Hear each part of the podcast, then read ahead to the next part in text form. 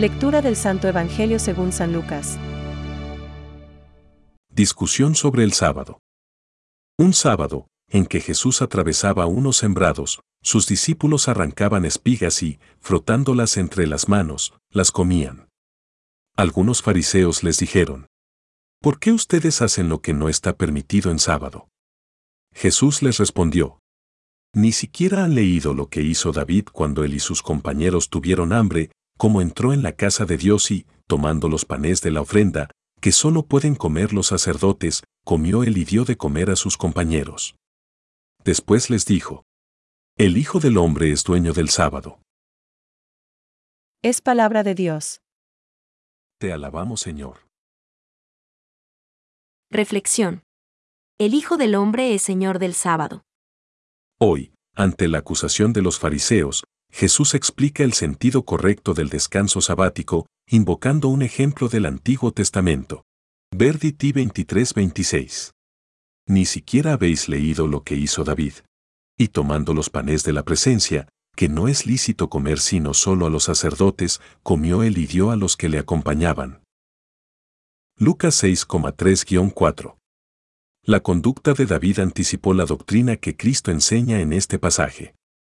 Ya en el Antiguo Testamento, Dios había establecido un orden en los preceptos de la ley, de modo que los de menor rango ceden ante los principales.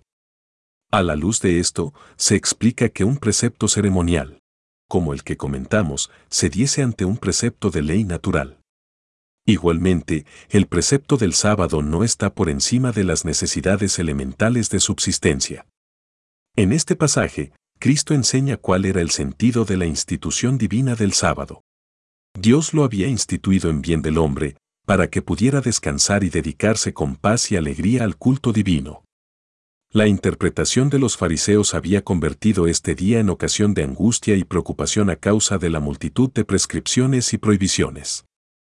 El sábado había sido hecho no solo para que el hombre descansara, sino también para que diera gloria a Dios. Este es el auténtico sentido de la expresión, el sábado fue hecho para el hombre. Marcos 2.27.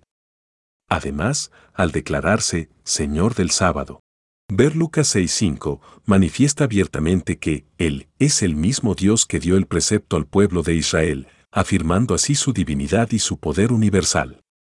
Por esta razón, puede establecer otras leyes, igual que ya ve en el Antiguo Testamento. Jesús bien puede llamarse Señor del sábado, porque es Dios. Pidámosle ayuda a la Virgen para creer y entender que el sábado pertenece a Dios y es un modo, adaptado a la naturaleza humana, de rendir gloria y honor al Todopoderoso. Como ha escrito San Juan Pablo II, el descanso es una cosa sagrada y ocasión para tomar conciencia de que todo es obra de Dios. Pensamientos para el Evangelio de hoy en este tiempo de gracia. El cristiano observa un sábado perpetuo si hace todas las obras buenas con la esperanza del reposo futuro. San Agustín. Vivir según el domingo quiere decir vivir conscientes de la liberación traída por Cristo y desarrollar la propia vida como ofrenda de uno mismo a Dios. Benedicto XVI.